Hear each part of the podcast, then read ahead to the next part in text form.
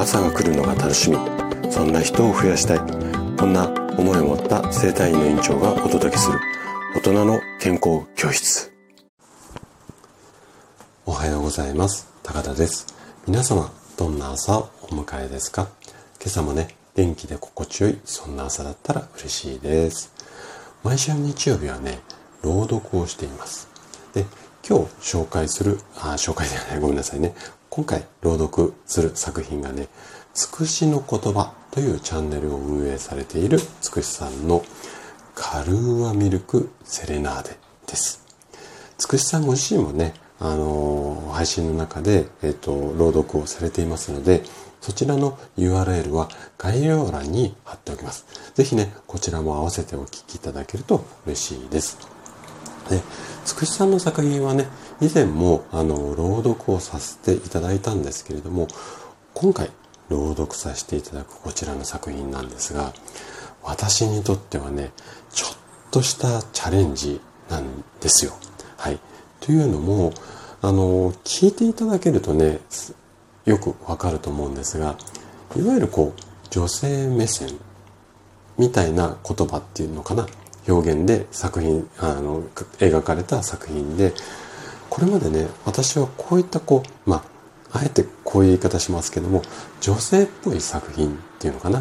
うん、こういった感じのものにはチャレンジしなかったんですけれども、あの、つくしさんの配信をお聞きして、こちらの作品をね、私の声とか雰囲気で朗読したらどんな風になるのかなっていうのをすごく感じたんですね。で、まあ、なんていうのかな、こう、女性の、まあ、繊細な、こう、心理っていうか心のこう動きっていうのを、まあ、すごくね綺麗な言葉で表現されていて、まあ、そういった部分を理解しつつ、まあ、男なりの女性心理っていうのかなそこを理解しつつそこを男性目線で朗読したいっていう感じですねなんかちょっとうまく表現できていないんですがこういったねつくしさんの素敵な世界を覗かせていただき、それをね、男が演じたらどうなるのかな。うん、ぜひ朗読してみたいっていうふうに感じたんですよ。はい。で、私にとってはね、かなり、まあ、大きなチャレンジなんですが、50代の男性が女性目線の作品を朗読すると、こんな感じになりますよ。まあ、そんな雰囲気をね、楽しんでいただけたら嬉しいです。ちょっとね、あの、緊張してるんですが、頑張って朗読したいと思います。それではお聴きください。カルーアミルクセレナーデ。小娘じゃないのだから、甘いだけならいらないの。小娘じゃないのだから、騙されたりしないの。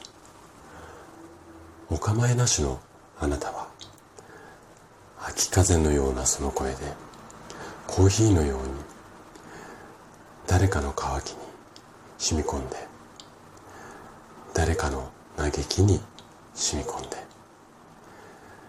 ため息のようなその声で悪びれもせず誰かの夢を語り誰かの愛を語る魔法のマドラーでかき乱す。笑ってないで。小娘みたいにあなたにメロメロだから。ずっとずっと聞かせてほしい。